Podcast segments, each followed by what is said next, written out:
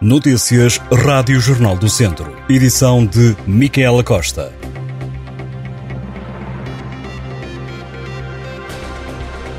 Vão ser julgados os quatro jovens estudantes que são suspeitos de violar uma rapariga de 18 anos.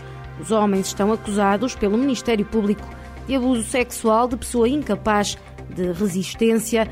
Os quatro suspeitos, que têm entre 17 e 21 anos, estão em prisão preventiva. Tudo aconteceu em fevereiro deste ano, durante uma saída à noite em Viseu.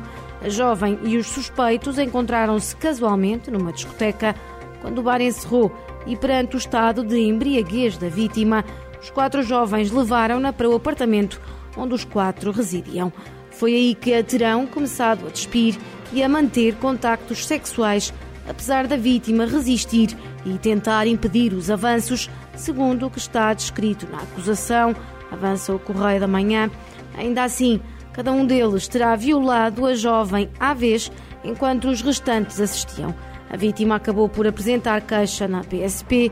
O julgamento, que ainda não tem data marcada, deverá começar no início do próximo ano. O presidente do PSD, Luís Montenegro, disse que as duas tarefas de maior relevo que o novo presidente da Distrital de Viseu do partido tem pela frente são aumentar o número de autarquias e de deputados no Parlamento. Luís Montenegro esteve na tomada de posse do novo presidente da Distrital de Viseu, do PSD, Carlos Silva, e não escondeu que conta com todo o partido e com a Distrital de Viseu para o PSD ser a alternativa e a mudança nas próximas eleições. Luís Montenegro aproveitou ainda para, à semelhança do líder nacional, apontar críticas ao PS e ao executivo de António Costa, lembrando todas as obras prometidas para o distrito nos últimos sete anos.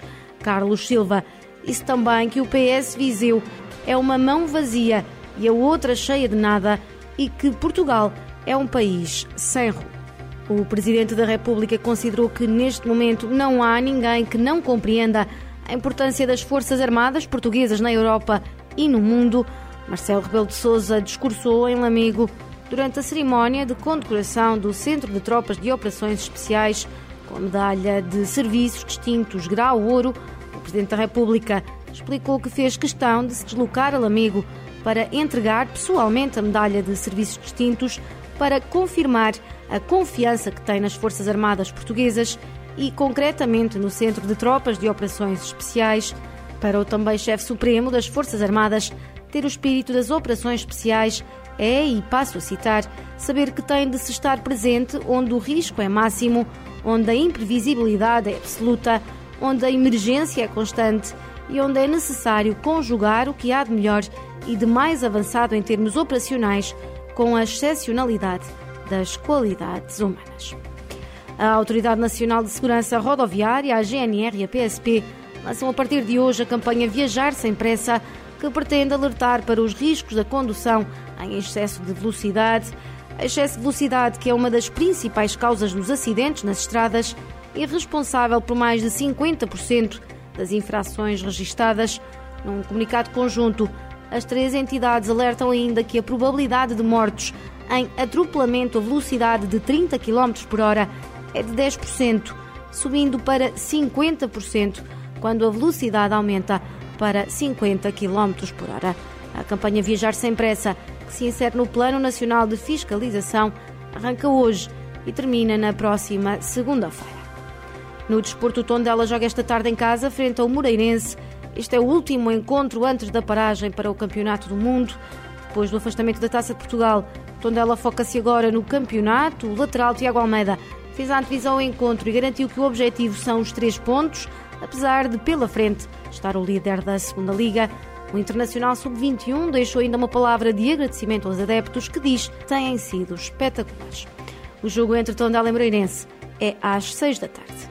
Ainda na segunda Liga, o Académico venceu este domingo o Trofense por 3 a 1 com um bis de André Clovis. Com este resultado, os vizienses estão há 10 jogos consecutivos sem perder. O Trofense até foi a primeira equipa a marcar aos 32 minutos mas a igualdade acabou por ser restabelecida num autogolo.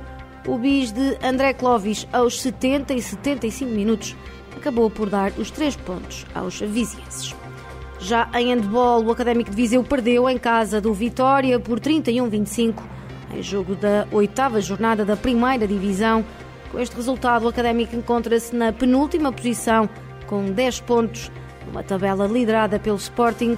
Ainda na primeira divisão, mas em handball feminino, a Academia de São Pedro do Sul venceu a Lavário por 31-28 e mantém o segundo lugar com 13 pontos.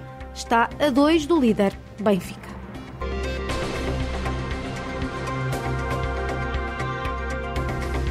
Estas e outras notícias em jornaldocentro.pt